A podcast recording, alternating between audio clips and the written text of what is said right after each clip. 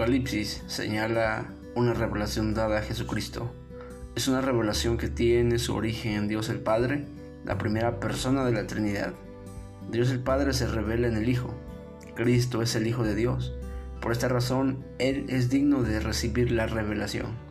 El Apocalipsis como revelación manifiesta que Jesús revela las cosas a sus siervos, las declara, le envía, y la razón de esto es porque el tiempo está cerca.